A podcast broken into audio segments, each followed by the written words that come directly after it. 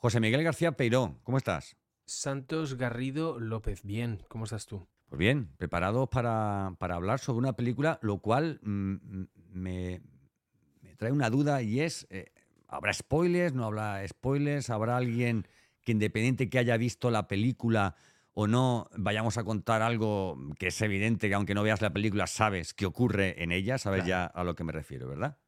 Sí, es difícil hacer spoilers eh, en algo, en una peli como esta, porque realmente nada que podamos, nada de lo que podemos decir va a sorprender a nadie, haya visto la peli o no la haya visto, ¿no? Se sabe qué historia es, o sea que no hay problema con eso. Bueno, pues hoy en UHF hablamos de la sociedad de la nieve.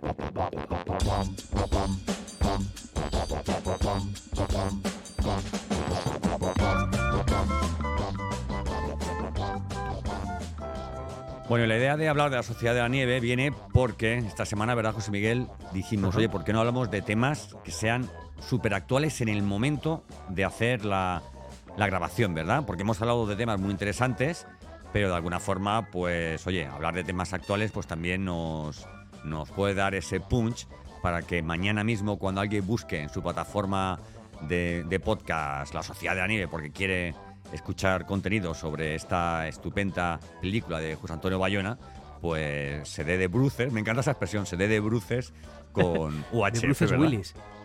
De Bruce Willis. Oye, está mal lo de lo de está chungo Bruce Willis, ¿eh? Está chungo, parece, sí, sí, sí, que está, está perjudicado, ¿eh? Sí, sí, sí, sí, que sí. Además, eh, una, una- una degeneración que ha tenido en, en cuestión de, de un año, una- un año y medio, que se ha acelerado bastante. ¿Te gustaban las películas? ¿Te gustan las películas de Bruce Willis, José Miguel? A mí me gusta, a mí me gustó, lo primero que me gustó de Bruce Willis fue Luz de Luna, que es la serie Hombre. que hizo... Me encantaba, me encantaba. Sí, esas peleas ¿no? Con, con, su, con su jefa, ¿no? ¿Verdad? Sí, sí, sí, sí. Y sí me ha parecido siempre un tío simpático. Y además, en el momento en el que aparece en Pulp Fiction, se convierte ya en un... Sí, es como... eh, Cambia el nivel de respeto, porque La Jungla de Cristal está muy bien. Es una peli, Sí. es un clásico de, del cine de, ave- de- de aventuras, ¿no? O de, o de, secuestros, ¿no? Pero, claro, no deja de ser... La 1, la 1, la 1. La 1, la sobre todo 1. la No deja de ser un- una peli con, con mucha potencia narrativa, más que... Sí, sí, sí. sí, Y, Bruce Willis, pues claro, eh, está fantástico, está muy bien. Es, eh, McLean, ¿no? Sí, sí. John McClane, que es, que el marido de la, señorita, de la señorita Genaro. ¿Sabes? Exactamente, sí, sí, sí. Señorita Genaro, ¿no?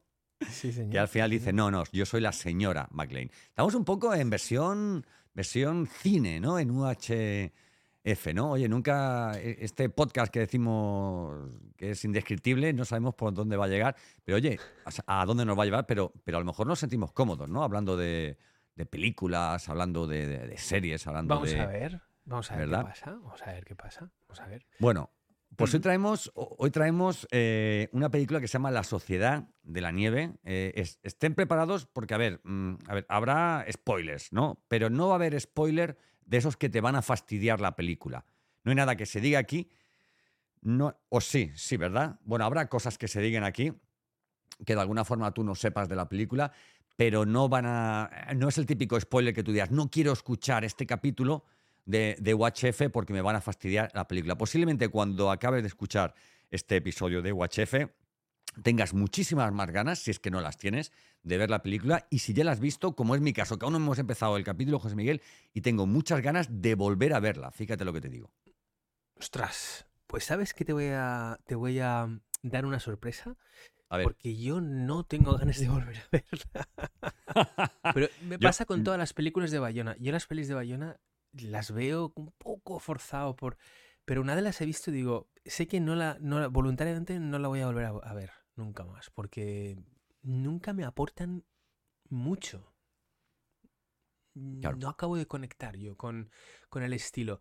Y, y entiendo que ahora, a lo largo de este podcast, iremos des- des- desgranando los motivos, pero... Y, y, ojo, respeto mucho el trabajo de cualquier artista y sobre todo los cineastas. Es un trabajo muy complejo y sé que además Bayona es un tío muy riguroso trabajando, muy serio, mm, em, incluso muy maniático. Las cosas que tiene en la cabeza las quiere hacer exactamente como las tiene en la sí, cabeza. sí, sí, sí. Pero a ti no te da la sensación de que es un tío que pule tanto las cosas que al final acaba pasándose un poco de frenada y que acaba pasándose de pulir, pulir, pulir hasta el punto en que se queda todo demasiado cliché. Mira, hay. A ver, para mí, cliché fue Viven, ¿vale? Hay que, hay que decir que, que Viven fue la primera película, mm, así digamos, más comercial. eh, creo que no hubo Ya, otra, ¿vale? Eh, claro. que, que iba sobre esta historia, ¿no? Eh, al final hablamos de la historia de cuarenta y pico personas, ¿no? Que iban en un avión, ¿vale? Esto es algo que todo el mundo sabe, ¿vale? Y que ese avión tuvo un accidente. Y bueno, y es la historia de cómo sobreviven, ¿verdad? De cómo sobreviven. Y para mí, cliché, por ejemplo, que te lo decía el otro día, cuando hablábamos de la lección de la película, es en la película Viven, cuando se ve a los pilotos del avión con una matera bebiendo mate. Me decía, oye, que somos uruguayos, ¿sabes? ¿Entiendes? ¿Sabes lo que te digo? Cuando algo es, eh, o sea, es algo que se consigue a la perfección con, en la película de Bayona, pues solamente con el acento de, de actores, eh, de actores que son, pues eso, que son uruguayos, ¿no? ¿Verdad? Mira, hay un, uno, de los, uno de los supervivientes eh, contaba, ¿vale? Eh, vamos, porque desde el año, desde finales del año pasado les han he- eh, hecho, vamos, sin- innumerables entrevistas, ¿no? Y contaba este señor que durante el rodaje de la, de la película, Bayona lo llamaba para decirle, pero en el avión, ¿dónde estaba y cómo estaba colocado este tarro exactamente? Al lado de la ventana, delante de la ventana, estaba caído. O sea que con esto te estoy dando la razón eh, completamente a, esa, esa actitud y tal, que a veces puede ser un poco, en fin, un poco excesiva, ¿no? Eh, y, y poco percibible, o sea, y poco percibible por el, por el, por, por- por la persona que ve la Sí, película, no se ve. pero no para ve él era necesario. ¿no? A mí me da igual si el bote está en medio de la ventana o está, o sea, en un lado, pero él quería ese nivel de, de, Fidelidad, de- de, de- fidelidad. de- Si es que se nota que es un. Que, es que además, yo, yo creo que sí que se nota en la medida en que hay gestos en, durante la peli hay. Que, que claramente quieren ser fieles ¿no? a, a lo que, a lo que ocurrió, ¿no? Em, además que se basa en una. en- se basa en un libro de, de, de testimonios. Con lo cual, bueno, pues si las personas que vivieron la situación lo cuentan, es que fue así, ¿no? No hay nada más vuelta de Bueno, yo ahí discrepo contigo. El libro es eh, una historia contada desde el punto de vista de los supervivientes. ¿Vale? No es un libro contado desde el punto de vista de todos. ¿Vale? Ahí no está, ahí está la historia eh, contada desde, desde el punto de vista de los que eh, sobrevivieron, no también de los que murieron. ¿Vale? A lo mejor hubiera habido un punto de vista eh, Mm. diferente, ¿vale? En algunos de los, o sea, eh, o sea, en algunos de los pasajes de la historia, ¿vale? Diferente a los que finalmente pues trascendieron y a, a lo mejor hay algún secreto, ¿no? Que ellos decidieron, Mm. esa, esa sociedad decidió no decir más allá del más fuerte, ¿no? Que se puede decir, ¿no? Y es que tuvieron que comerse los, los, algunos cadáveres para poder sobrevivir, ¿no? ¿Tú crees que puede haber algún secreto más fuerte que este, José Miguel, para no contarlo? ¿O se han Pues, contado este, ya se supone que lo han contado todo? Me imagino que lo único que puede ir más allá de, de esto es que te hayas cargado a alguien para comértelo, ¿no? Es decir, no sé, no sé, no, s- no sé qué más se puede esconder, ¿no? Es un poco como Las Vegas, ¿no? Lo que pasa en Las Vegas se queda en Las queda Vegas, lo que pasa en la montaña se queda en la montaña, ¿no? Pero como, como, o sea, cuando ellos, ya que has tocado el tema, cuando ellos empiezan a plantearse, tenemos que comer carne, eh, todos estamos pensándolo, todos, este, ahí, ahí, ahí fuera, hay, hay proteínas, tal. ¿A ti no te, no te acaba, no te resulta un poco molesta la manera en la que, como todos se miran, todos se tal, todos se eh, asustados, no sé qué, no sé cuántos. Hostia, yo entiendo que es un paso, es un trago, ¿no? Pero me- me- no- la forma en la que está planteada, la forma en la que está descrito, que está contado, a mí me irrita un poco. Claro, esto es. ¿A ti no claro, te pasó es- esto? Claro, y eso es una de las cosas que me gusta de la película, ¿no? Que te hace ¿A sentir. ti te gusta eso, no? ¿Cómo lo A ver, plantea? no, Eh, a, a ver, a mí lo que no me gusta es, es hacer un, un producto Disney, ¿vale? Y, y lo que me gusta de este producto es que a veces que sientes el amor, que sientes el dolor, que sientes las penas, que sientes el asco, ¿vale? Que sientes que ves en los ojos de esos más jóvenes que se quedaban dentro del avión mientras los primeros comían, cómo ves en esos ojos el, pavor, el asco, el, hambre, ¿verdad? Y, en ese sentido creo, o sea, esa para mí es quizás la parte más interesante a nivel, a nivel eh, interpretativo, ¿no?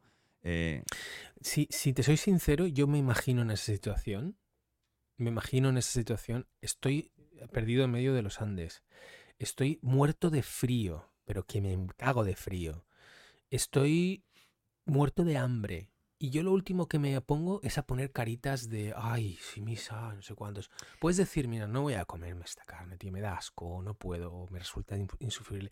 Pero todas estas poses de, de, modelito, cuando estamos mm. pensando y estamos aquí debatiéndonos interiormente, no me toques las narices, tío. Tienes, estás bombardeado por una serie de circunstancias tan heavy. Quiero que el refinamiento ético ese que, que, que aparece y lo veo demasiado falso para mí, ¿eh? Es sí, pero tal vez para ti, para ti a lo mejor es más fácil decir esto ahora porque lo, ves desde el salón de tu casa. Y luego hay algo que tienes que tener en cuenta. Los, los supervivientes o esta gente, estos chavales, eran estudiantes de un colegio católico. Católico. Entonces, hay, entonces hay, un, hay un componente que ni tú ni yo tenemos, ¿no? ¿Eh? O sea, igual que, oye, pues igual todo lo que tiene que ver con, con la con, con, el aborto, todo lo que tiene que ver con la... Sí. Eh, con el respeto al, cuerpo como, parte de, la, de, la, creación y de la identidad espiritual de una persona y todo esto, ¿no? Sí. Exactamente. El enterramiento. Hay una cosa que también pienso que me... O sea, si, efectivamente, como tú dices, si son... Si están tan, digamos, estaban eh, muy mediatizados por sus creencias religiosas, eh, entiendo que ellos lo que querían era dar sepultura a esos cuerpos eh, en consonancia con su relación, con su religión. Y su preocupación no es la de darle sepultura o no, su preocupación es la de comérselos o no. Quizás tenga que ver más, más que con, la, con lo que ocurrió realmente y con, y, con, y con las creencias de ellos. Yo creo que esto es, eh, de igual forma que ellos ponen esas caras y tal que estamos hablando por, oye, por su fe posiblemente y tal, eh, se vislumbra ahí un poco también las, las, creencias o, la, o, el tipo, o, el tipo o, la creencia de fe de los guionistas y del mismo director. ¿Vale? Ah, Porque si el director fuera un tipo súper católico, posiblemente eh, hubiera dedicado más tiempo a, digamos, a esa parte. ¿no? Sin embargo, mm, en el relato que ellos cuentan, eh, o en lo que realmente ocurrió, ¿vale? De ese, de ese, de esa sensación de, rechazo a comer eh, los cadáveres de sus amigos, sí se puede entender, es mi opinión, eh, se puede ver esa, esa, esa, religiosidad, ¿vale? Pero sin embargo, luego en el contexto global de la película, eh, hay detalles como ese, ¿no? Hay que, hay que enterrarlos. Nadie dice que hay que enterrarlos. Nadie ¿vale? que enterrarlos. O sea, no, no, nos vamos a quedar dentro del avión mientras, mientras están congelados ahí en, digamos, en montones, ¿no? Cuando en cualquier película, ¿vale? Lo primero que se hace cuando muere alguien es vamos a enterrarlo, ¿vale? De todas formas, a mí en realidad, o sea, me molesta un poco, me resulta molesto el hecho de, que la peli parte de un presupuesto que es totalmente explosivo en términos eh, emocionales. Eh, personas en un accidente de supervivientes de un accidente de avión se enfrentan a la posibilidad, a la, necesidad de comer carne humana para sobrevivir. Quiero decir, ya, ya el punto de partida de una película como esta, para mí es un poco tramposo. No, no en el mal mm. sentido de la palabra tramposo, sino en el sentido de, de, que tiene un poco de truco, ¿no? Es decir, partes de algo que ya. No, la apuesta no puede estar más alta. Sí, y claro, evidentemente el desafío de la peli es mantener la atención y mantener el interés después de un acontecimiento tan bestia, ¿no? ¿Cómo mantienes el interés narrativo, ¿no? Em, hmm. hay, varios componentes ahí. Sí, sí, pero ¿Y cómo lo, según tu punto de vista, cómo lo mantiene Bayona? ¿Qué es lo, ¿Cómo lo consigue? Es difícil porque ya no solo es que el, elemento culmen de la película ocurre al principio, sino que la historia es conocida.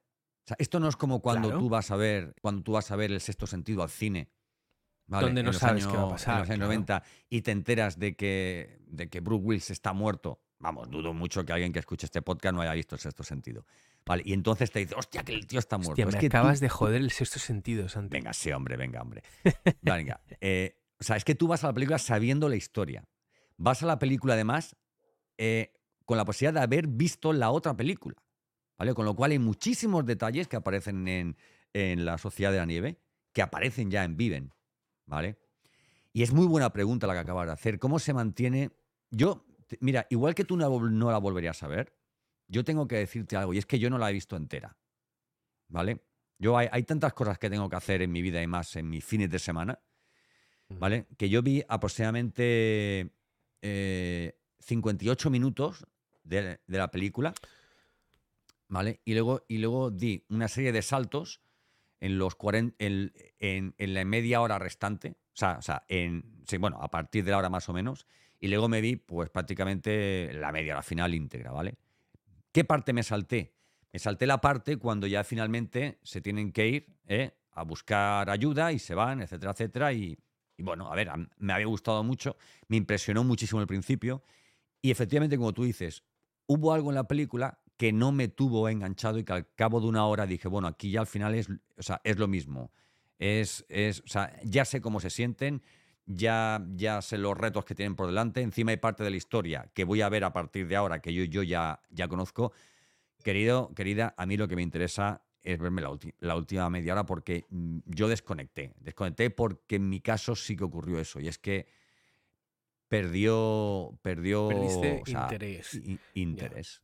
Sí. Ya, ya, ya, ya. No iba a decirlo yo- hoy en el podcast, pero bueno, lo Bueno, pero está bien, eres sincero. Oye, es que para eso estamos también, para explicar qué es lo que hemos sentido con respecto a esta peli. El, el hecho de que, a ver, yo, yo, la, yo la vi entera y, y percibí, el- bueno, pues que, que hay, el, el- el- digamos que el, el artesonado narrativo de la peli, pues la mantiene, la mantiene bien, la, la tensión. Lo, lo hacen a través de una, de, un- de una cosa que es básicamente ir narrando cada muerto, ¿no? Y llegar, al, llegar a ese punto donde ya tienen que salir a buscar ayuda, ¿no? Que es, que es el, el- el- el- el- principio del final, por decirlo así, pues sabemos que van a acabar encontrándola. Eh, pero, por un lado, todas estas personas que van muriendo acaban siendo desconocidos, es decir, se, va- se van, digamos, listando los que mueren, pero no has llegado a conocerlos, por, por una parte, ¿no? O por lo menos yo no tengo esa sensación de que hayas llegado a conocerlos. Em, ¿Y por qué pasa eso? Pues porque se ha quedado una vez más en, en la, en, la, en la superficie. A mí, eh, yo reconozco que esto es algo, mm, esto es una, una- cuestión de gusto, pero eh, e- él se ocupa muy bien de, de la fotografía, ¿no? De la imagen. Incluso, ¿te acuerdas de los momentos en los que cae el avión y están, están ves cómo se, las piernas se doblan, se parten, las caras se- brutal, brutal. tal. Bueno, t- a mí todo esto es que me, es- me recordó mucho a, a Lo Imposible, a la, a la peli anterior en la que, en la que, eh, que es parte del mismo presupuesto narrativo, la catástrofe, el tsunami, los supervivientes, como van pasando por todo ese calvario para conseguir sobrevivir.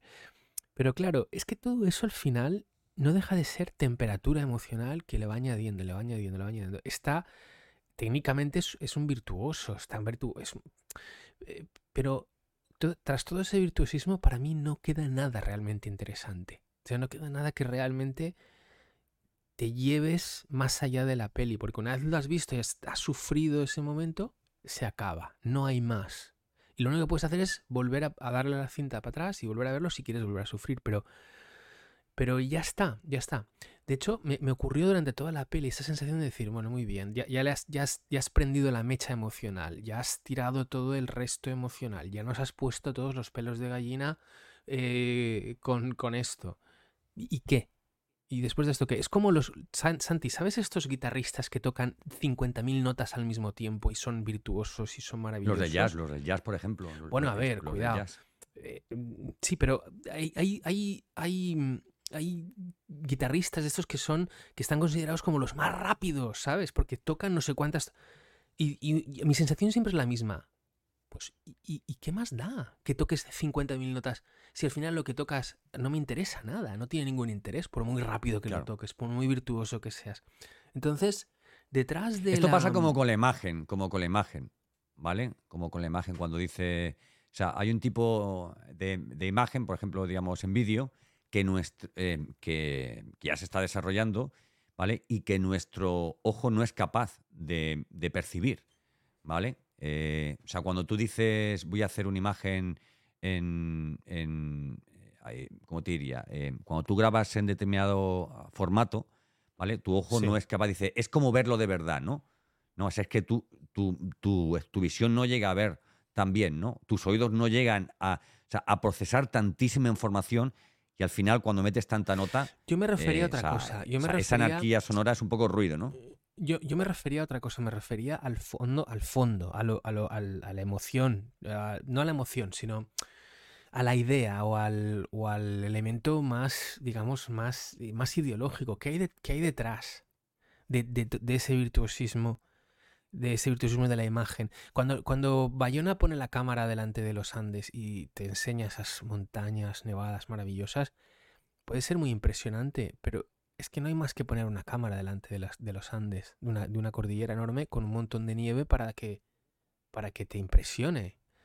Entonces. Así empieza la em, película, en silencio, ¿eh? El silencio con, con, con un dron, ¿vale? Que va cagando leches por, por la montaña, ¿vale? Y la voz en off del tipo, pues, pues, Sí. eh, oye, pues siendo ya la antesala de la historia, antes de aparecer ellos en, en la universidad jugando al, al rugby, ¿no? al rugby, como un grupo de jóvenes que se llevan muy bien, con todas estas conversaciones que son tan, eh, digamos, tan, tan amables y tan, tan entrañables, y, Sí, pero son banales al mismo tiempo. Son, son Pero- lo que yo llamo, lo que yo llamo la falsa paz, ¿no?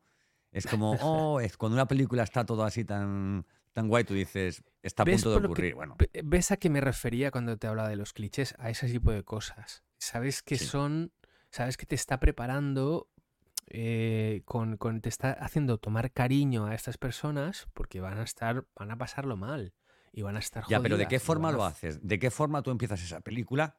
Si no, es no. con unos minutos diciendo, Ojo. mira, a ver, a ver, a ver, a- a- había dos formas que esa voz en off dijera, el, o sea, el día tal de tal año, un grupo de no sé qué, no sé cuándo, tal, que eran estudiantes de tal, subieron a un avión. Y en ese momento ya, pues aparece el avión, ¿vale? Mira, No, lo que, yo- lo que él decide es, yo pongo una voz en off del tipo diciendo no veas la, lo que vas a ver en las próximas dos horas, y ahora eso lo que hacen es pues meterte una, una escena en la que, pues eso, oye, está en, en la universidad, son chavales jóvenes, con son sus chavales bromas, jóvenes, son guapetones, tienen su, ay, qué bien, ahí, te- ahí somos muy amigos, yo quiero hacer este viaje contigo. Ah, porque si es el último, venga, tal. Y tú estás pensando, os vais a, os vais a matar, no te metas en el avión, no vayas, ¿no? Claro. Eh, Es un poco como, bueno, la que- peli- como las pelis esas de Hollywood que se llama... Ay, ¿cómo se llaman? Esas pelis que, que entra la tía en el avión, pero entonces sale y entonces eh, hay un accidente en el avión, pero entonces la muerte los, los, los persigue. Luego, ¿sabes qué película te digo? Que hay, cinco, esto, que hay cinco o seis películas de esas. Ah, no me sale la película ahora, tío. Aeropuerto. Em, no, no, no. Aeropuerto no. Em, esto es, a ver, esto es una película que está un grupo de amigos que va a un avión, ¿vale? Y que a punto de salir o sea, el avión, la tía coge y tiene como una visión y se Ah. sale del avión, ¿vale? Eh, ah, bueno, no me acuerdo. Bueno, en fin. Bueno, el caso No es que tú sé. empiezas a ver la película y lo normal es estar ahí con, con quien está viendo la película, comiéndote unas palomitas y el primer comentario que, que haces es, jo, qué estáis, espérate dentro de 10 minutos cómo vais a estar, ¿sabes? Sí, sí, sí. claro. Oye, una cosa que te quería comentar. Eh, a ver, eh, se, habla, se habla al principio, en, en este monólogo inicial, de si fue eh, una tragedia o si fue un milagro. Yo creo que fue una tragedia, ¿vale? O sea, un milagro es que, que sobrevivieran, por supuesto, pero, pero la tragedia solapa, ¿no? O sea, el, el milagro, ¿verdad? Sí. Sí, sí, sí. Sí, la peli, la peli es, es también una tragedia en sí. Sí, sí, sí, sí. Los Eh, héroes, los- los héroes son los, los que no volvieron o los que volvieron. Los que se, los que decidieron no subirse al avión. No, no lo sé, no lo sé, Santi. Los, los héroes, al final, supongo. A ver. eh, em, define héroe. Un héroe yo creo que en este caso sería quien, quien aportara la lección reparadora, ¿vale? Eh, que, que en mi caso son los héroes anónimos. Porque aquí se habla, aquí se habla de los que se comieron, ¿no? Pero no se habla tampoco, no se habla de los que salieron despedidos, ¿no? De la mitad, ¿no? De la mitad que salieron despedidos. Para mí un héroe Bueno, es claro. alguien que hace algo por los demás, ¿vale? Conscientemente. Para mí un héroe sería un tío que dijera, toma mi brazo. Por ejemplo, imagínate que tú llevamos un avión y tiene un accidente. ¿Vale? Tanto que decíamos Cómete, de... cómete mi brazo, ¿no? Y no, no, no, no, no. Y yo te digo, cómete mi nariz. ¿Vale? O sea, aquí, aquí tienes tú, aquí tienes tú, vamos, proteína total, ¿vale? Bueno, para un mes. Eso sería habría, carne para un mes. Sí, sí, sí. ¿Vale? Mira, nos vamos a cortar cada uno un, un dedo. A ver, evidentemente, si yo me corto un dedo, me lo como yo, ¿no? O a lo mejor prefiero comerme un dedo tuyo, ¿no? Pero que los tíos que han muerto sean héroes, o sea, tiene que haber una conciencia en el acto para que se te considere héroe, ¿no? O sea, Si un te héroe. vas comiendo a ti mismo en ese, en ese contexto, te vas comiendo tus dedos, tu mano, tu brazo, luego tu otro brazo, luego una, luego una pierna, ¿no? Puedes hacer eso Sí. también, ¿no? Ir comiéndote hasta que solamente quede un, un, un aparato digestivo tallo, y una un tallo, cabeza. seas un tallo, por ejemplo, ¿no? Para mí el héroe, el héroe de la, de la, de la historia, realmente, eh, son los tres que se van en busca de ayuda, ¿vale? No veo más héroe ahí, lo que veo son supervivientes, ¿vale? Eh, son los que dicen, nos vamos a ir del cobijo que nos da el, el- armazón del, del avión.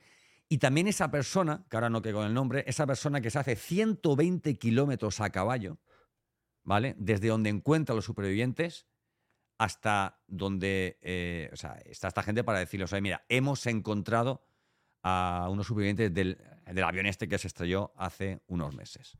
¿Vale? Que eso no sé si sale en la película o no, pero ese pavo se hizo 120 kilómetros Sí. con el, No con el caballo. Es un poco como. O sea, no y luego sale. decimos lo de Cantó, ¿sabes? Que Cantó se hizo 10 kilómetros de Santa Pola a Elche, ¿sabes? Ya, pero el Cantó encontró a la Virgen, ¿no? Encontró el, el cofre, ¿no? El cofre con el. Bueno, sí, pero este, pero es más importante, bueno, el- que yo es tal, ¿no? Pero es más importante. partitura. Tú, tú te pones en la, en la piel de este señor que está en caballo y se encuentra ahí a los dos tipos, le dice, mira, que somos supervivientes del avión. O sea, ¿no es más heavy que encontrarte a la Virgen? Es un poco encontrarte a Más la Virgen heavy. porque es porque es un milagro, dice, esto es un milagro, ¿no? Hay un momento en la película que para mí es el más fuerte de todos, ¿vale? Ni el accidente, ni- a ver, el accidente está muy bien hecho, ¿no? Pero el accidente tira de- tira de, tira de efectos especiales, tira de, de estómago, ¿no? Cuando se ve cómo se, cómo, cómo se rompen los, los asientos, ¿verdad? Cómo se crujen ahí las, las, las piernas, los huesos. O sea, ese momento en el que ellos están escuchando la radio y que escuchan cómo en la radio dicen van a parar la búsqueda eh, hasta el deshielo, ¿vale? Hasta dentro de unos meses. Porque además en los últimos años todos los accidentes que ha habido en los Andes no, no se han encontrado nunca supervivientes, ¿no? Como en ese momento de, de soledad, de, de- de- de- impotencia que te da ganas de gritar sabiendo que no te van a escuchar, pero tú sabes que, es- que, que no van a buscarte. ¿De dónde se sacará la esperanza en ese momento, tío? ¿Verdad? Pues, pues yo tengo una respuesta. Hay uno de los supervivientes que en una de esas entrevistas le decía, oye, esto, ¿dónde sacaron la fuerza? no?". Entonces ellos decían que, que lo mismo que te hace feliz en la vida es lo que te da las fuerzas, ¿no? No eran sí, ellos no, no tenían la fuerza de sobrevivir por sí, ¿no? Sino, sino por, por los que se habían ido y sobre todo por los que esperaban, ¿no? Es un poco como, como eso, decir, tengo tantísimo amor dentro a mis padres que no puedo llevarme a la tumba este amor. Y tengo que volver a verlos, tengo que volver a abrazarlos, ¿no? Y fundirme en un abrazo y que, o sea, y que eso al final es lo que te da, lo que bueno, es un poco como, como, ocurre, como ocurre en la vida, ¿no? Que es, que es lo que te da la motivación, ¿no? Muchas veces para, para hacer las cosas, ¿no? ¿Verdad? Sí, sí, sí, no, claro, desde luego. De todas formas, las condiciones, yo, si te soy sincero, yo creo que yo no habría sobrevivido. Em, es, es, Es muy jodido el frío, tío. Es muy jodido. Y. Pues ya ves, tío.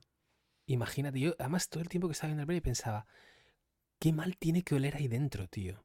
Y además fumando, Sí. todo es dentro del, del, del, de Sí, la- sí, sí, sí, sí, del avión, con, con ahí po- poco oxígeno y, y- y sin higiene de ningún tipo y fumando. Y yo pensaba, hostia, que tiene que ser, haber una pestilencia. Tiene que ser horrible. ¿Cómo tienen Coño, que tío, oler por lo los, menos los te pies? abre la solamente, solamente los pies, tío. ¿Sabes, Sí, verdad? pero, la, pero los, todo, tío, todo, que son, que son veintipico animales, ¿sabes? Dentro de una, dentro de un cubo. Con heridas putre... con tío, heridas, heridas pútridas, putrefactas. claro, y eh, ropa tal, y con... No, hombre, no, no, no. Y me daba, me daba mucho repelús esto de... Sobre todo, pero me molestaba mucho el tema de que estaban fumando todo el tiempo, tío. Y... Hostia. Y, y me, me molestaba, me molestaba la sensación esa de decir, qué mal tiene que oler, tío. Pero bueno, son manías, to- ¿no? Tostitas, mejillones, chocolate y tabaco. Llega un momento Mm. en que digo, ¿cuándo se les acabará el tabaco? ¿Verdad? ¿Cu- ¿Cuándo se acabará? Claro. Mu- Muchas veces estas el tabaco películas... se si el tabaco se moja, ¿qué pasa? Y en un contexto de donde Bueno, el nieve, tabaco llegan a comerse. El, eh, el tabaco llegan a se comerse. lo comen, sí, sí, sí. Sí, sí, hay un momento en se- que Se, lo comen, Es brutal, es brutal. Em, hmm, Pero claro, es Eh, que Dime, dime. hay una cosa, hay una cosa que he leído de mm, en Sergi Sánchez, que es un crítico que para mí es, además, eh, lo conozco porque me dio clase y es un tío brillante. Dice sobre la Sociedad Nieve que la película interesante, la verdadera película interesa- interesante empezaba en el momento en el que ellos volvían. Y es verdad, tío. Decía, tengo la impresión de que la película más estimulante que queda oculta entre las imágenes empieza justo al final, cuando arranca una nueva historia de supervivencia, que no es otra que la del regreso a la civilización, la del escrutinio público, la de integrarse en la normalidad de la familia. Y dices, hostia, es verdad, tío. O sea, lo interesante de esta historia es cómo te vuelves a. cómo vuelves a vivir después de esto. Esa es la, la historia que realmente eh, a mí me habría gustado ver, ¿no? No esta de del accidente y el golpe, que ya la sabemos, que todos sabemos qué duro es. Pero claro, eh, es que la de la... la- por eso te digo que me, me- me irrita un poco la el, el- digamos, el, el- el- el- la, la emoción fácil, ¿no? ¿Cómo, cómo consigues una historia donde pones todos los ingredientes emocionales mm, que van a conseguir que la gente ¡ah! Se quede tal? Pues coges y los pones ahí decidiendo si van a comer la carne o no, y dentro, y sufriendo y muriendo y tal. Un poco fácil en el fondo, ¿no? Pero la peli chula es la que empieza cuando están ya, cuando vuelven, cuando tienen que recuperar la vida. Ahí sí que yo, yo esas pelis sí que la, la pagaría por ver. Sí. Cuando ese, primer, cuando ese primer periodista le pregunta, ¿qué habéis comido? Y el, mm, ¿vale? y el que responde, o sea, el, eh, o sea, el primero que tiene que responder a esa, a esa pregunta, esquiva completamente la, la, la respuesta. Se va por Claro. peteneras, ¿vale? Y se va por, Claro. y se va por otro lado, ¿sabes? Eh, en fin, no sé, ellos, yo- ellos han, han hecho, mm, y bueno, y está bien, ¿no? Han hecho público el hecho de que se comieran a sus compañeros en un acto también de redención, de expiación de la culpa y de su sentimiento de culpa y de... Entiendo que necesitaban decirlo para también limpiar sus conciencias, ¿no? Es una película muy sensorial, ¿no? La, la geografía, el, el- el frío, el aislamiento, ¿verdad? Y llega un momento en que to- todo eso, o sea, el, el- silencio de la noche, el cielo de la noche también, por ejemplo, ¿verdad? Y hay un momento en que cuando te ves, cuando te ves ahí, ¿eh? o cuando los ves ahí, cuando tú te imaginas ahí, porque al final todo el mundo que ha visto la película, pues ha pensado igual que tú, Buah, si yo me viera en esta, yo me molería, yo tiraría la toalla, ¿vale? ¿Vale? Eh, es tan, tan, tan inmenso todo a nivel, a nivel sensorial que, que yo en mi caso, lo de que se comieran a los, a los cadáveres, pues hombre, me da un poco de asco, ¿no? Comer carne humana, ¿no? Pero no es algo, no- es algo mm, eh, que yo juzgue, ¿no? Entiendo que No, está claro. muerto, ¿vale? Y ya está. Y luego el hecho de decir, oye, que, que si me muero doy mi permiso para que me comáis, ¿no? Para que si te mueres te vamos a comer, tío. ¿Vale? Tampoco creo que sea un euro, o sea, un tío que dice, cuando yo me muera, me podéis comer, ¿no? Pues no, que sabes lo que te digo, ¿no? Es un Te voy a hacer una pregunta, Santi, que a lo mejor parece un poco tonta, pero quizá no sea tan tonta. Si tuvieras que comer carne humana, Sí. em, porque no tienes más remedio, como les pasa a estos. ¿preferirías comer carne humana de hombre o carne humana de mujer? Me daría igual, lo que querría es que fuera una carne humana con, con poca grasa. ¿Vale? O con la grasa justa, ¿no? No, no, no me veo comiendo la carne, eh, o sea, una, una carne humana de, de alguien muy gordo, muy gordo, muy gordo, ¿verdad? O sea, no te comerías a un gordo, como- te comerías a una persona atlética, ¿no? Si pudieras elegir, ¿no? Eh, no, a ver, esto es como cuando tú ves esas, esos vídeos. Eso es de porque, cómo eso hacen es porque te gusta chupar los huesos, ¿no? Así, sacar, hacer, hacerle el... Mm, No, a ver, a mí para empezar, el, el carpaccio no me gusta, ¿verdad? El carpaccio no, me gusta. A lo- Jolín, no. tío. A ver, sin embargo, sí que me gusta el. O sea, el, el, el- El tartar. otro día hicimos.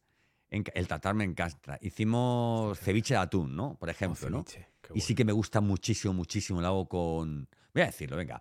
Lo hago con. Mira, con mango, con, con pepino, con tomate, con, con aguacate, ¿verdad? Luego le echo también. Le echo.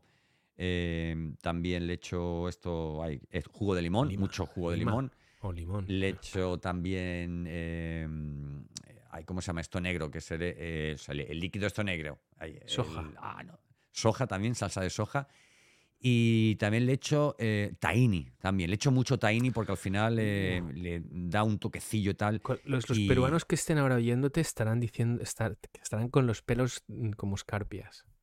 ¿Por qué? ¿Por qué? ¿Por el tahini? Son ingredientes. uno- A ver, yo, yo, yo, a mí me parece muy bien, ¿eh? Y semillas de, hecho, si sésamo me también dices, le echo.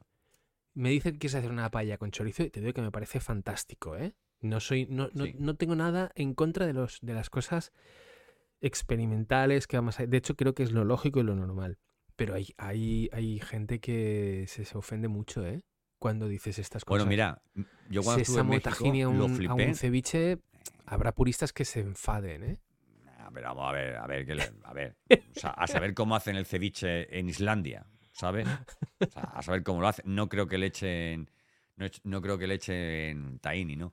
Mira, yo recuerdo cuando estuve en México que para que llegó un momento que para desayunar, para comer y para cenar comía, o sea, eh, incluía en, en las comidas guacamole porque me flipaba. Encima con los nachos hechos ahí y tal. Caseros. Ah, de nachos de bolsa. Y, y me fui un día para, para- para la cocina, el segundo o el tercer día me fui para la cocina, estuve 11 días y, y el, el segundo o el tercer, el tercer día fui para la cocina para preguntar cómo hacían el, el guacamole, ¿vale? Yo veo que la gente para hacer guacamole, ¡buah! se lía echándole un puñado de historias. Y a mí aquel señor me dijo, y ese señor era mexicano, ¿vale? O sea, o sea igual que hago el ceviche mal, ¿eh? Eh, o sea, no está mal. no yo no he dicho mal, ¿eh? He dicho que se horrorizarían los puristas. diferente, ¿vale? Que no es, no, no es, no es el ceviche normalizado, ¿vale? El, el guacamole me dijo, tú haces, o sea, tú cortas el, el- el aguacate, le echas limón, le echas sal y le echas pimienta y chaca, chaca, chaca, chaca, ¿vale? Y ya está. Y encima, evidentemente, le puedes echar el pico de gallo o lo, o lo que, quieras. Yo he llegado a un punto, a un punto que hago un, guacamole estupendo. Pero esta, este verano, en, en el Palmar, ahí en, en, Conil, en, en Cádiz, probé un guacamole que me encantó. Y era, o sea, lo que hacía el tío era darte en el bol, ¿eh? venía eh, el aguacate, digamos, cortado en trozos, ¿vale? Pero no estaba machacado. Y tenía, encima, tenía trozos de tomate, trozo de, de cebolla morada, ¿vale? Y trocitos de, de pimiento. Ya llevaba su sal y su, y, o sea, y su limón ya, digamos, eh, exprimido echado. Y entonces estaba una maza para que tú lo chafaras, ¿vale? Para que no fuera, bueno, es que esto eh, lo hemos hecho por la mañana y son las 2 de la tarde y estás comiendo, pues, o sea, que ya está súper hidratado todo con todo lo que le hemos echado y tal. Mm. Y desde, y desde entonces hago el, el aguacate así. Le echo más, más o menos verdura, ¿vale? Pero bueno, que nos estamos yendo, nos estamos yendo un poco de- del tema. Yo, em, también hay una cosa que comen los perros, ¿vale? Un poco volviendo a lo que me, a lo que me decías. Por ejemplo, orejas deshidratadas de cerdo, ¿vale? Son para ellos como para nosotros las pipas, ¿vale? Eh, lo, venden en bolsas como si, fuera, como si fueran chuches para perro, ¿vale? Y hay diferentes, digamos, partes de carne, ¿vale? De animales que están completamente deshidratadas y que son, son, o sea, incluso, a ver, no se pueden prácticamente masticar por un ser humano, ¿no? Por, la fisonomía que tenemos de dientes, ¿no? Pero los perros de verdad que lo, que, lo flipan. y preferiría morder la carne seca, ¿vale? Para, para, para, tragarme, digamos, todo lo que hay que dar, ¿eh? poco a poco, que comerme una carne, una carne cruda, ¿no? Yo soy muy de, muy de texturas, ¿no? Y a mí hay cosas que no me gusta. El cordero del lechal no me gusta por la, por la textura que tiene, ¿no? La morcilla no me gusta por la textura que tiene, ¿no? Es, y sin embargo, hay sabores y olores de comida que sí que me gustan, pero, pero masticarlo no me gusta. Bueno, esto un poco haciendo referencia. Bueno, y yo te voy a hacer otra pregunta a ti, que a lo mejor no te gusta, pero, pero bueno, si quieres me la respondes y si no, no. Si tuvieras que comerte la, carne de una persona, ¿de qué parte preferirías comértela? Pues eh, probablemente del, del muslo. del muslo. Porque me parece como más, más abundante. No sé. A mí lo que creo que me molestaría, me resultaría duro es tropezar con hueso. ¿Sabes? Sí. Ver el hueso de un hueso humano que lo reconoces, un fémur o, una falange, porque es un esqueleto, ¿no? No sé, igual esto es la cosa infantil, del miedo al esqueleto. Pero el muslo me parece que, que como es, tiene más músculo, tiene más músculo y es como más, más te olvidas, me permite olvidarme más de lo que estoy comiendo, creo. Vale, y voy a hacerte otra pregunta. Si la última parte que quedara fuera el pene, ¿te lo comerías? Hostia. Es que el pene tampoco es muy. No tiene mucha cosa, ¿no? El pene es mucha piel. más un, y más un pene muerto congelado. claro, eso tiene que ser un, nada, ¿no? Eso tiene que ser un haba. Nada, un haba, exactamente. De hecho, ¿te acuerdas? ¿Te acuerdas? Esto me recuerda al. al hace unos, unos años hubo un caso muy mediático que fue en Alemania un tipo quedó con otro por internet para comerse su pene, pero literalmente. El quedaron. Quedamos, quedamos y. Bueno, pero a ver un momento. Quedaron Esto se está poniendo un poco X. ¿Quedaron para comerse los penes? ¿O quedaron para, oye, quedamos y me comes el pene? O, te tragas mi pene? o sea, te lo. No, no, no. era más, más surrealista quedaron con la intención, uno le propuso a otro, yo quiero cortar tu pene, cocinarlo contigo, delante, eh, y, e ingerirlo mientras tú estás presente. Y el otro accedió. Y entonces lo que pasó obviamente es que el, creo que uno de los, el que fue el que perdió el pene murió con desangrado, no sé qué. Y entonces, claro, hubo un. O, no, sé, no sé si morir o, lo hospitalizaron o murió después. Bueno, no sé. La cosa es que eh, eh, fue, fue muy sonado porque hubo, fue consentido por ambas partes. Es decir, la persona que se supone que había sufrido la mutilación estaba. estaba había completamente em, consentido a esto, ¿no? y había un, había un, no había ningún tipo de conflicto entre ellos dos. Y entonces escribía el tipo que, está, que se comía el pene, decía que era un poco decepcionante porque, claro, el pene una vez estaba separado del cuerpo, perdía mucho volumen y tenía, era y más cocinado, por lo visto, cuando le puso el fuego, pues aquello se quedó en muy poca cantidad de, carne. Un poco Aníbal Lecter, ¿no? Es un poco... Un poco, Aníbal Lecter, ¿verdad? Sí, sí, sí. Tú sabes que, ¿No, ¿tú sabes te suena esto? ¿No lo viste en su día? Sí, sí, sí. Este a ver, lo, mi, mente lo, lo, quiso olvidar, pero sí, eh, cuando lo has dicho es como, como que se ha recuperado en la, carpeta de, en la carpeta de datos. además, sí. En la, en la estaba en la papelera de reciclaje. En la papelera de reciclaje de mi cerebro estaba. Mira, hay un tipo que se llama Alfredo Bali, que es el asesino mexicano que inspiró al personaje de Aníbal Lecter. O sea, que, realmente. Ah. Eh, sí, sí, sí. El, primero de, las personas a las que a, las que a las que mató y desmembró y, se comió y tal. Eh, fue un tal Jesús Castillo Rangel. Esto era un poco para preguntárselo a, a, ChatGPT, pero bueno, luego, luego hay otras historias Porque si buscas en internet, pues hay muchos, ¿no? Está también la Jesús historia de. Castillo Rangel. ¿Y qué le pasó? ¿Y ¿Cómo fue esto? Que se lo comió entero. Eh, sí, sí, se dio el asesinato de, de Jesús, que era un, jo- un joven cuyo cuerpo fue desmembrado y enterrado en un consultorio médico del barrio Talleres. En, ahí, ¿no? Dice, sea, dice la noticia de ese hallazgo, oye, la, es, eh, la fuente es, es la BBC, ¿vale? Con lo cual Ya, pensamos que es fidedigna, no, ¿vale? no hay, no hay motivos para sospechar, ¿no? De que... Ese hallazgo genera una enorme preocupación y el hecho de que unos días después se sabe que el autor material era un médico brillante, joven, impacta, pues impactó a la, a la- a la ciudad, ¿no? Eh, después fueron masacrados tres hermanos de la familia Pérez Villagómez, ¿vale? Eh, y la ciudad tenía, pues bueno, pues lo típico, una psicosis muy grande porque estaban ocurriendo crímenes que nunca habían pasado, ¿no? Eh, tales casos eh, no estaban relacionados entre sí, pero inesperadamente se conjugaron para que el célebre escritor Thomas Harris, autor del Silencio de los Corderos, eh, creara a uno de los villanos más icónicos de la literatura y del cine del siglo XX, el doctor Aníbal Lecter. Y luego hay, hay- hay una Curioso, historia Mm. Que viene de bmat.es, que no sé yo si esta fuente es muy buena o no, que dice la historia real detrás de Aníbal Lecter, Robert, Maud- M- Robert Maudsley, el asesino que se comió el cerebro de una de sus víctimas. Y según cuenta la noticia, eh, según cuenta la noticia, este señor eh, está en- eh, eh, lleva 43 años encerrado bajo tierra en una celda de cristal de la prisión de Wakefield en Inglaterra. Está, ¿vale? está, está encarcelado este tipo en... Sí, en- detenido en 1974 con 21 años. No, por el asesinato de John Farrell. poco-. Le mató y después de descubrir que había abusado sexualmente de, de niños. Fue ingresado en un psiquiátrico donde torturó a otro interno hasta la muerte. La cabeza de la víctima quedó destrozada y se dice que Maudsley se comió trozos de su cerebro con una cuchara.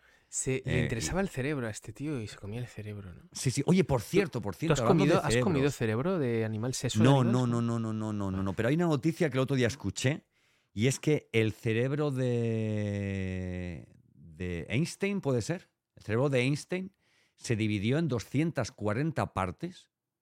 De Einstein no, era de Einstein, creo que sí que era de Einstein. Y que está distribuido por el mundo. ¿Ah, sí? Ostras. ¿Vale? Eh, ay, creo que Pregunta, era pregunta. Einstein. ¿Vale? La increíble historia del robo del cerebro de, de Einstein. ¿Vale? Se Cortado robó. en láminas, exactamente, estaba cortado en láminas. Eh, sí, sí, sí. Y entonces ahora están haciendo lo posible por, por, por recuperar todas las partes de, de su, O sea, de el- su ostras, cerebro. es un rompecabezas.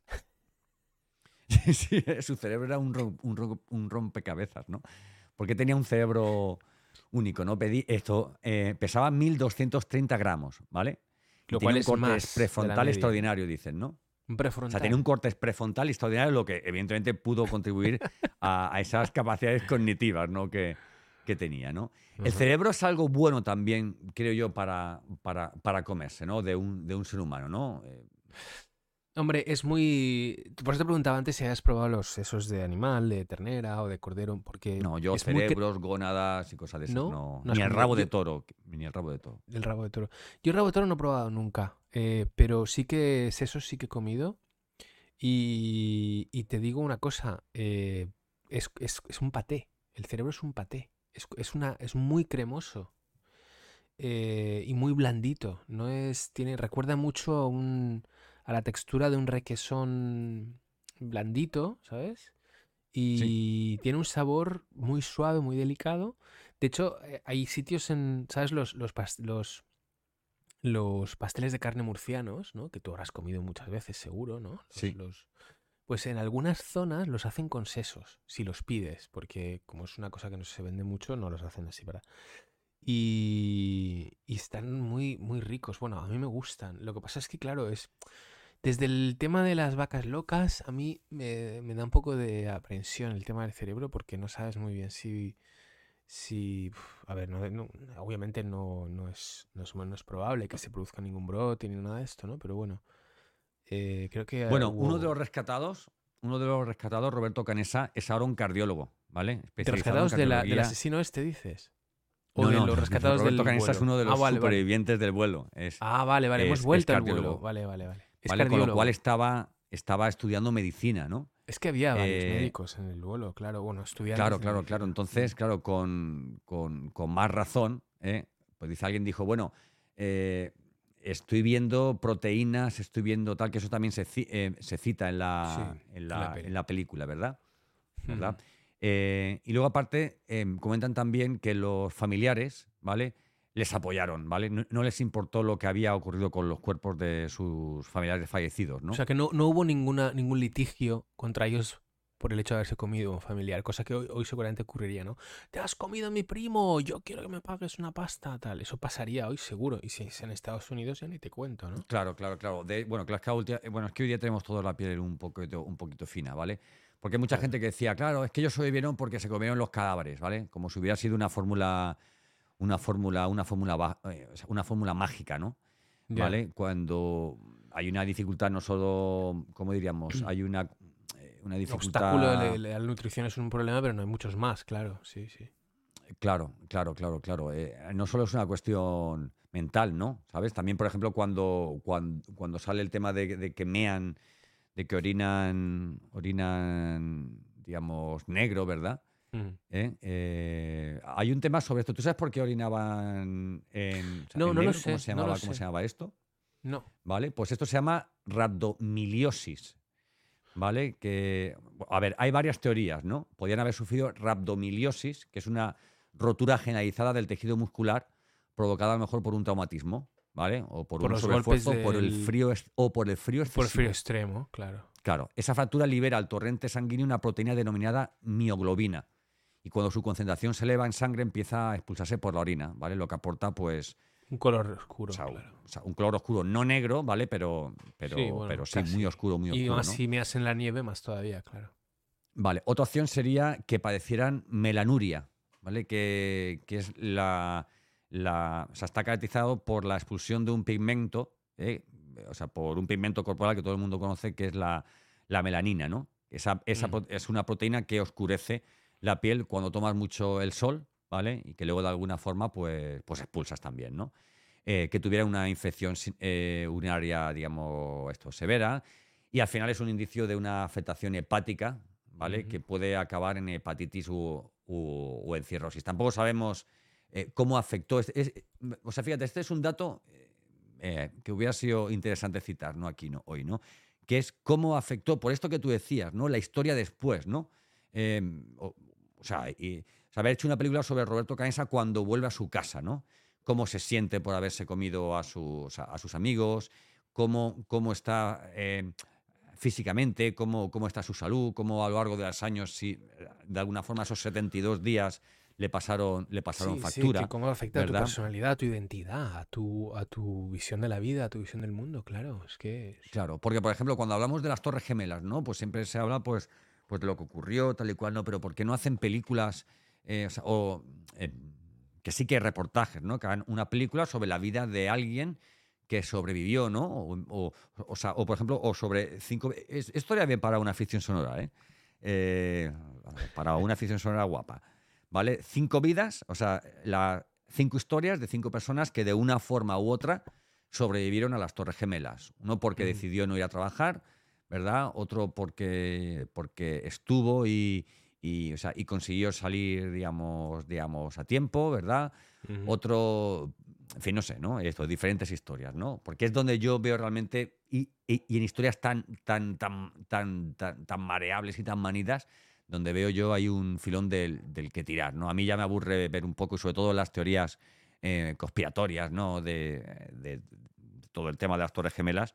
Ahora me interesa mucho más toda la parte esta sociológica y, y psicológica, ¿no? Que tú decías antes, ¿no? Sí, sí, no, claro. Y cómo, claro, y cuáles son las consecuencias y cuál es el, el peso, el peso que tiene en, en- en una vida, ¿no? El, las dificultades personales, emocionales, éticas, bueno, en fin, hay muchos, muchos elementos. Las, sobre las Torres Gemelas tenemos una historia que a lo mejor nos da para otro podcast, Santi. Em, que te contaré, te contaré. Pero que es que es para mí mm, mm, hay una conexión personal con el atentado del- de las Torres Gemelas. Que sí, sí, sí. Pero lo podemos dejar por Muy rocambolesca, ¿eh? ¿En serio?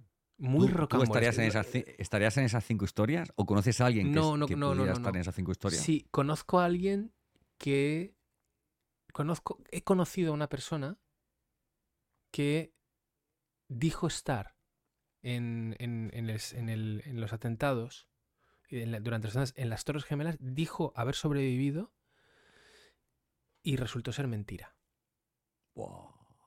Pues, Y se, y se hizo, se hizo muchísimo eco mediático de esto porque fue una, fue una, una, bueno, pues para mucha gente fue un insulto que alguien se hiciera pasar por un superviviente y que no solamente eso, sino que liderase la asociación de supervivientes eh, y estuviesen, digamos, en la cabeza de todas las acciones de Y la tal. paguita, la paguita. A todo el mundo le gusta la paguita. Pero ¿eh? La no, no, no, pero esta persona no, no solamente no se llevó ni un solo céntimo, sino que encima puso dinero de su bolsillo para ayudar y para hacer Bueno, pero tenía, bueno, hombre, tenía fama, eh, pudieron entrevistarlo, eh, se sintió... Es Oye, mira, hay un es personaje, posible. hay un, es hay un personaje, hay un personaje en, en Elche, ¿vale? Que no me importa decir, es, bueno, no, no me acuerdo bien el nombre, ¿no? Pero este, este chico era, este chico era concejal de un partido político y fingió tener cáncer, tío. Fingió tener cáncer para, para, en fin, para, para cobrar una ayuda, tal y cual, etcétera, etcétera. no Y luego se demostró, sí, sí, luego se demostró que se demostró que no lo, que no lo ¿cómo tenía, ¿no? ¿Cómo está, la ¿Cómo está la política, eh, Santi? Sí, sí, sí, sí. la sí, sí, sí. ética, la ética política, la ética de los políticos. ¿Cómo están los políticos? Qué Sí, sí, sí. desastre. Un exconcejal de, de Izquierda Unida simula un cáncer cinco años para cobrar una pensión. Logró la incapacidad en 2008 tras simular informes de hasta tres hospitales y Ah, percibió mil falsificó euros al mes. Eh, logró la incapacidad tras simular informes de hasta tres hospitales, sí. Y percibió mil euros al mes, un total de 70.000 euros que ya ha reintegrado, ¿vale? Que ya, que ya ha reintegrado, ¿vale? Este chico era muy amigo mío, además. No voy a decir el nombre porque, en fin, porque yo también creo un poco en el poder reparador, ¿vale? Sobre todo de quien se queda un dinero y lo, y lo devuelve sí. pero no en la memoria que va a dejar en el colectivo de saber que alguien que en teoría eh, quien, lo, quien lo hubiéramos conocido, sabíamos que, que defendía pues a las clases más bajas, a las clases más, más desfavorecidas, a- ¿vale? Hubiera, hubiera hecho algo así, ¿no? Porque mientras él, él estaba, él estaba haciendo política y, eh, y quien hace política como él desde joven, desde las bases, desde, la- desde las asociaciones, pues, y tú eso lo sabes, porque también conocer a gente que ha estado metido en todas estas historias, pone muchísimo tiempo y muchísimos recursos para al final eh, no recibir nada, no porque quiera recibir algo, ¿no? Sino porque, al- oye, porque lo que quiere recibir, pues es, oye, pues la satisfacción de estar ayudando a las personas que tienen Claro. un problema, ¿no? Lo que no cuadra es que precisamente esta persona, eh, que fue, bueno, pues concejal y tal, eh, quisiera, quisiera esto, ¿no? Él reconoció al final el, el- el- el fraude y, Sí. y tal, ¿no? En la política, esto, siempre hablamos de los políticos, José Miguel, como que hay, como que hay mucha calaña metida ahí dentro, como en cualquier colectivo, ¿vale? Como ese político también eh, de las Juventudes Socialistas de, de Elche, que fue, que fue de- detenido por una serie de historias sexuales con, con niños y de tener en su posesión material, Uh, material, sí, sí, sí, sí, sí, sí, Que además era- de bebés y, de bebés y todos, tío. Oh, sí, era espantoso. Pero que además era un tipo que estaba a punto de llegar bastante lejos, ¿no? En el, en- al menos localmente, ¿no? Iba a ser candidato a, a la alcaldía, ¿puede ser? ¿Me suena esto? Me lo estoy inventando. Eh, a ver, yo que he estado ahí metido dentro, te puedo decir que el ¿Tú puesto conocías a que este él tipo? tenía, yo no lo conocía. Yo cuando, cuando yo salí de ahí, eh, la hornada que había de gente que, que se quedó, eh, él todavía no, no estaba. Él, estaba, digamos, fue posterior. Él es, digamos, de dos generaciones, ¿no? Por, por debajo de la, de la mía, ¿no? A él le cayeron tres años de cárcel, ¿vale? Porque este hombre era el líder, o sea, el secretario general de las Juventudes Socialistas, ¿no? Y fue eh, condenado por tenencia de, de pornografía infantil y por difundir vídeos pedófilos, pero de un, vamos, muy fuertes, muy fuertes, muy fuertes, ¿vale? Bueno, hemos empezado hablando de un avión que se estrella. Espérate un momentito, vamos a poner, vamos a poner un poquito de música para contextualizar esto un poco.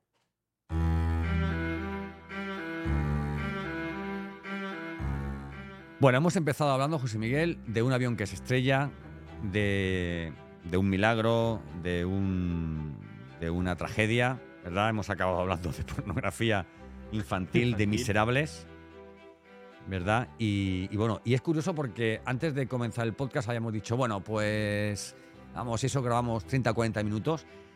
Y nos hemos ido de nuevo a una hora, tío, a una hora de programa, un poco en la línea de lo que teníamos hasta ahora estipulado por capítulo, ¿verdad? Sí, bueno, sí, más o menos. ¿Se te queda algo en el tintero sexy. de todo, de todo, de todo lo que hemos hablado o algún punto que tú hubieras apuntado que quieras comentar antes de No, cerrar no, el no, tema? no, no, no, no, no, no. Eh, se trataba de hablar un poco de la peli, de ver qué nos había hecho sentir, ¿no? Y de ver qué, qué podíamos, bueno, pues qué nos parecía y cómo habíamos conectado o no conectado con ella. S- durante este podcast se me ha ocurrido una idea que a lo mejor te la digo y me dices, no, ¿por qué me has dicho esto? Porque no me gusta nada, ahora me veo comprometido. Pero. Si lo dices, si lo dices en la grabación, vamos a hacerlo. O sea que sí, nos, nos- nos obliga. No nos obliga, no nos obliga. Te voy a hacer una bueno. pregunta. Te voy a hacer una pregunta. Ya que hemos hablado de una peli de tragedia, ¿no? De tragedia. Una tragedia física, tragedia accidente, de superación de, de, digamos, de ese obstáculo de supervivencia tan básico, primitivo, ¿no? Sí. Hay una cosa, hay un, documental que vi hace no mucho que me gustó, me gustó, y en el que se habla también, en cierto modo, de una pequeña tragedia, aunque sea personal, ¿no? De este, no, de este, no de este calibre, ¿no? Pero que es el documental que hicieron a base de crowdfunding, además, que fue una cosa sobre el grupo infantil, el grupo de música infantil que tuvo tanto éxito cuando nosotros éramos niños. Parchís. Santi. Parchís. Parchís, parchís. ¿Lo has visto, este documental en Netflix? No, y, y- y- yo cuando era niño, pues me gustaba Parchís. Hoy día a la gente le gusta Taylor Swift y tal, ¿vale? O sea, a los niños. Pero cuando nosotros éramos niños había grupos para niños. ¿eh? Ah, eh, Ya no hay grupos para niños, ¿te has dado cuenta? Ya no hay grupos para niños, tío. O sea, yo creo que de- desde una de Hannah cosas- Montana no, Ah, no claro. ver Una, de las cosas curiosas que de las que se habla en este documental es de que Parchís fue el primer grupo de música para niños hecho por niños, es decir, que eran niños, porque previamente las, las música para niños, las música que se nos ponían o que, que se grababa, eran adultos cantando para niños. La Rosa León, estas cosas. Pero Parchís fue el primer grupo de niños ¿Sabes otro grupo? Otro grupo co- mm, eh, coetáneo es, es la palabra. Coetáneo sería la, la palabra que coincidió en el tiempo. Es coetáneo, ¿no? Eh, creo que contemporáneo es que coincide exactamente en el mismo periodo de años y coetáneo es en un periodo más o menos abierto, más o menos grande, coincide, no necesariamente los mismos años. ¿Por qué grupo? Eh... Regaliz. Regaliz. Buah, pero Regaliz fue... Me suena, tío. Pero fue mucho menor, ¿no? O sea, fue... Nah, fue mucho menor. menor. Fue... A ver, Parchís, de hecho, tuvo su película, tuvo su. Parchís, tú hizo varias pelis. Te propongo lo siguiente. A ver. ¿Por qué no hacemos el próximo podcast? Hablamos de ese documental, porque nos daría mucho de lo que hablar y además nos toca personalmente, porque todo lo que ves, lo, vas, lo, vas- lo que vas a ver. ¿Quieres que intentemos localizar a alguien de Parchís? mm, si quieres, lo intentamos. Lo- a ver, a ver, digo. lo- Para, lo ¿Quieres para invitarlo? ¿Quieres para invitarlo al, al- al programa, al UHF? Mm, Que venga a eh, UHF. O sea, sería hombre, no va a ser para fantástico, tío. no va a ser para mandarle un, No, o sea, bueno, un sí, WhatsApp digo, a lo de muerte. eh, Bueno, que intervenga, ¿no? Que sea, que sea un invitado y que hablemos con él.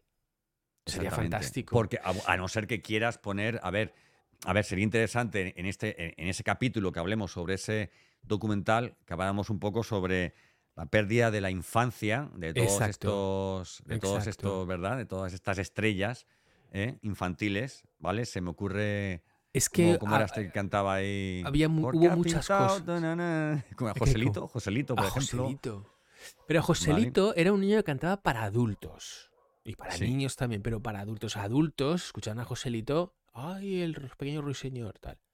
El pequeño ruiseñor, el pequeño ruiseñor, sí, sí, sí. sí. Pero el, el tema de la tragedia de Parchís es que realmente hubo, por un lado, por un lado. Bueno, tienes que ver el, el documental. Te va- creo que te va a gustar mucho, Santi, porque además lo que ha pasado con los componentes del grupo, en algunos casos ha sido un poco trágico. Eh, ¿Te eh, imaginas que Parchís, después de muchos años de separarse, hubieran decidido hacer un viaje en avión y ese avión hubiera tenido un accidente y se hubieran tenido que que comer comer los unos a los otros. Eso Pero sí ese- que hubiera ese sido sería- trágico. Sería, sería una, una profecía, porque claro, las fichas del parchís se comen unas a otras, ¿no? Espérate, esto, esto, merece, Esto merece... esto merecía la risa. Sería, sería, Buenísimo. me tío, como a un componente del grupo y me cuento 20. Sí, sí, sí. ¿No? Y me cuento 20. Y me Sí, cuento sí, sí, 20. sí, perfectamente. ¿Me como la roja o me como la verde? bueno, Pero- que me parece un tema muy bueno. Además, nos tira mucho al- a lo ochenterismo y tal. Exactamente. Eh, estaría bien, estaría bien. ¿Dónde está ese documental? en Netflix. Y no es muy largo, es una hora y media, una hora y veinte minutos. Pero mm, está muy bien y además te digo una cosa, si te fijas bien durante la el visionado, vas a Sí. ver una fotografía que está tomada de ellos, de los chicos, de los componentes del grupo de Parchís, que está tomada en un sitio en el que tú has estado muchas veces o por lo menos has conocido personalmente de tu infancia. Mm, Así vale, que eh, mantén los ojos muy bien abiertos. vale. Verás en algún momento, en algún momento verás una foto en blanco y negro. Fíjate dónde están y dirás, coño, pero si están en. Y te sorprenderá. Te sorprenderá. Bueno, pues esto es la interacción, esto es la web mm, esto 3.0 completamente. Querido, querida, tú que estás escuchando ya al final de este capítulo de podcast, te aconsejamos que veas eh, el documental de, de Parchís en, en- en- en Netflix. ¿Sabes cómo se llama el documental? Pues si te soy sincero, no sé si tiene un nombre distinto a. A ver, será eh, Parchís del documental. No, no me acuerdo. Vamos a verlo, vamos a verlo. Parchís, Venga, vamos a buscarlo. docu- Parchís el documental se llama y lo hicieron en 2019. Parchís, dos Las puntos, el niñas, los documental. secretos que revela el documental de Netflix sobre Parchís. Las niñas eran objetivo de señores adultos. Esa es una de las Bueno, cosas bueno, que ocurría y eso es, es fuerte, es fuerte. Pero es que es la España de los años 80, es la España Sí, sí, sí, sí. de señores, eh, bueno, yo qué sé, hay... Para mí hay muchos elementos. Bueno, el en los años documental. 90 luego vino el caso del Arni aquí en Sevilla, ¿sabes? También, y sí, era una era libertinaje y, y- y podedumbre. Y. Bueno, pues a ti, querido, querida, que estás escuchando este podcast, que sepas que el próximo capítulo de UHF vamos a hablar sobre, sobre, sobre Parchís, el Sobre documental, ¿vale? Que lo puedes encontrar en Netflix. Así que si quieres verlo, pues para que, para que sepas un poco de lo que va a ir el próximo capítulo, pues sería estupendo. Vale, te cojo, te cojo, te cojo la idea. coges ¿vale? la idea, fantástico. Yo lo volveré a ver otra vez para refrescar. Eh, Vale. Oye, Santi, y hay una cosa que no has anunciado, y es que ah, podría, si alguien está viendo esto y quiere decir algo o decirnos algo, Dilo, dilo tú, dilo tú, dilo puede tú. hacerlo. Se puede hacer, ¿no? ¿Cómo ya se puede puede hacer? ser. ¿Cómo se puede hacer? Ya puede ser. Por correo No, no, dilo tú porque no, no, me- no me acuerdo del correo electrónico cómo era. ¿Cómo era? Yo tampoco, espérate. Espérate, que esto somos lo peor. es Espérame en que el cielo, corazón. A ver, tenemos, tenemos, mira, mientras lo te buscamos, tenemos decir, te lo voy a decir. UHF responde UHF arroba responde. gmail.com. que, que Arroba me- gmail lo, de, lo UHF responde, arroba gmail. UHF responde suena mucho a. em, ¿Cómo se llamaba esta señora? Em, esta señora de, la, de las. Ay, qué memoria, la memoria. Eh, la, seño- la señora que la, la que Al le consultorio. El consultorio Ah, o sea, de. Sí. de, ¿De quién? De Ostras, era, una, era muy grande. Joder, el consultorio de. El consultorio de. Franci- la eh, doctora Francis, no, la. la- De, eh, eh, el espérate, el consultorio de. esto estaba en la cadena SER, creo que sí, era, ¿no? Sí. ¿Verdad? El consultorio de. Elena, Elena Francis. ¿era? Francis. No, el consultorio Francis. de Elena Francis era. Elena. Francis. El consultorio de Elena Francis, exactamente, exactamente. Un programa de radio español emitido entre 1900, hostia, tela, entre 1947 y 1984. Ya no, Brutal, sí, ¿eh? muchísimos años, sí, sí, sí. ¿Vale? Y era dirigido al público femenino, ¿vale? Y duraba solamente 30 minutos de duración. Bueno, pues es uhf responde gmail.com. Nos puedes enviar eh, propuestas para nuevos capítulos. Puedes criticar a José Miguel García Peiró si te da la gana. Por supuesto. No, hay problema. Por supuesto. Puedes también eh, dar algún tipo de, comentario. Bueno, no, espérate. Puedes también criticarme a mí, ¿vale? Puedes ah, mandar algún tipo de comentario sobre alguno de los, de los capítulos. Puedes pedirnos, oye, me gustaría estar, postúlate, postúlate para, para participar en UHF, que te hagamos aquí un tercer grado. ¿Vale? ¿Tienes alguna historia que tú digas, tengo una historia que contar que es brutal, de efecto wow, ¿vale? Pues nos escribes a UHF, responde incluso si Incluso si aparece, si se adjunta un audio al correo electrónico, podemos incorporarlo, ¿no? Santi, ¿es posible esto? sí, y podemos tener el, el consultorio, el consultorio de, de, Garry y de Peiró. ¿eh? Garry y Peiró responden. ¿Sabes? Oye, estaría bien, ¿vale? Oye, me gusta la idea. ¿Quieres que tu audio aparezca eh, dentro de nuestros podcasts? A ver, que sea interesante, no vayas a mandar algo así en plan que, a ver, en plan, no puedes, uy, en plan, no me gusta utilizar esa expresión que es muy, que es muy de los niños de ahora. O sea, imagínate que tu comentario es este. Bueno, que mira, que es que el último partido del Real Madrid, la verdad es que se pasearon y, me, parece, me parece muy mal que Ancelotti convocara a determinados jugadores porque parece que no se ganan el dinero y, bueno, y, es, y, no sudan la camiseta. Eso no vale, ¿vale? Tienen que ser mm, oye, algo que sea interesante, ¿verdad? Y si son críticas también, si son críticas al, al programa, las pondremos. Porque cuando un programa no tiene críticas, no tiene oyentes, ¿vale? Eso es así. Entonces abrimos ese eh, canal, esa, esa, esa ventana. Ventana claro, y además es que nuestro ego, nuestro ego es, es, absolutamente, es tan, es tan puro. Está tan es tan puro y tan grande nuestro ego que, que, todas las críticas las pondríamos. Santos Garrido, eres, eres repugnante, me repugnan tus opiniones. No pasa nada. Santos Garrido, eres republicano. vale. Eh, en fin, bueno. Ah, sí, sí, em, sí. Bueno, pues voy a hacer una cosa, voy a hacer una cosa que a José Miguel no le gusta mucho, ¿vale? Pero, pero ¿qué es lo que toca? Porque cuando esto suena es que nos vamos, es que es que te he hecho, José Miguel, es que es que me, he hecho yo a mí mismo, me ¿verdad? Das, y me das el portazo.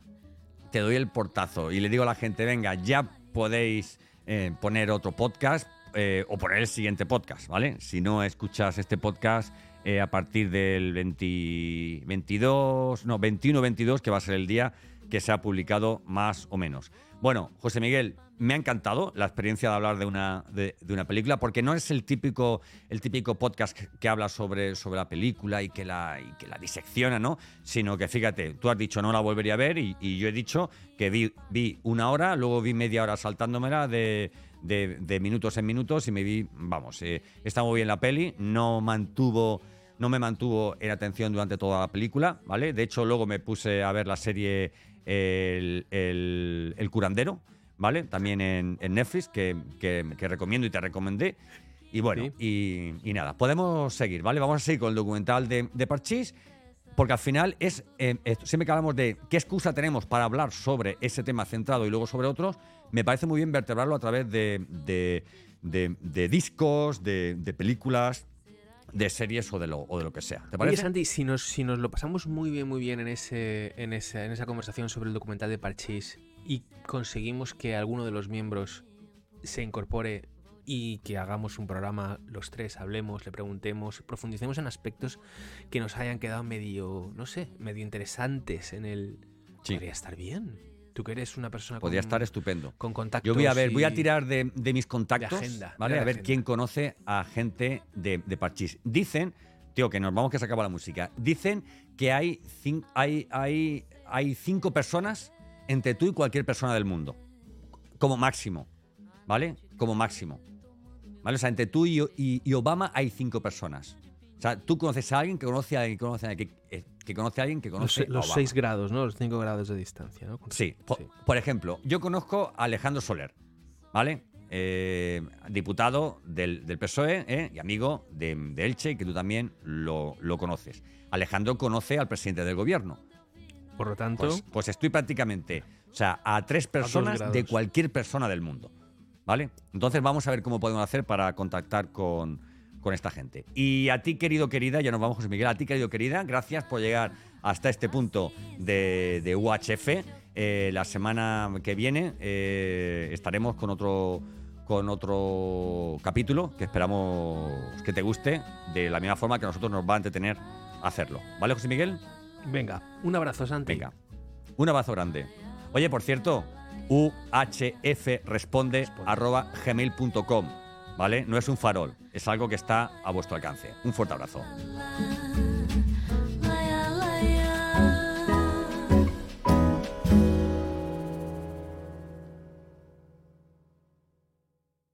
Bueno, muy bien, Santi, muy bien. Te va a gustar mucho, ¿eh? Te va a gustar mucho el documental de Parchís. Te va a gustar.